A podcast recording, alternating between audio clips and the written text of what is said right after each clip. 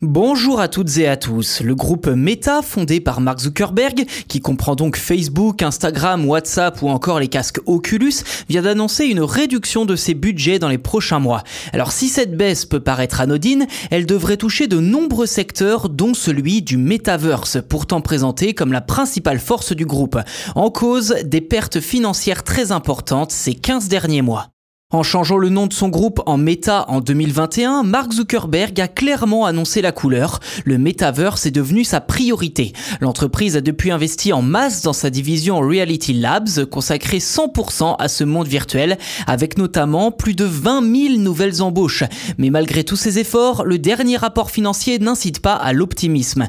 Reality Labs aurait perdu 10,2 milliards de dollars en 2021 et 3 milliards rien qu'au premier trimestre 2020.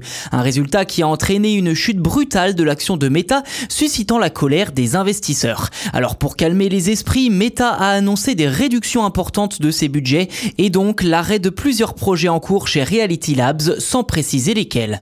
Toujours dans cette perspective d'économie, des suppressions de postes étaient redoutées, mais d'après le directeur technique de Meta, Andrew Bosworth, ce n'est pas le cas puisque tous les employés seront conservés. Seule la cadence des embauches, elle, sera ralentie. Concrètement, les estimations pour le budget de Meta en 2022 sont passées de 95 milliards à 87 milliards de dollars, soit une baisse de 8 milliards, ce qui est cohérent avec les propos de Mark Zuckerberg en avril dernier, précisant qu'il souhaitait diminuer les investissements dans la division vision commerciale et dans l'intelligence artificielle.